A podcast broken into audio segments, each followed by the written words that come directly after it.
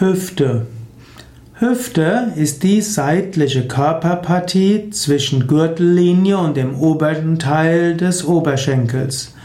Hüften sind die, ist, Hüfte ist die Körperpartie zwischen Oberschenkel und Taille eines Menschen.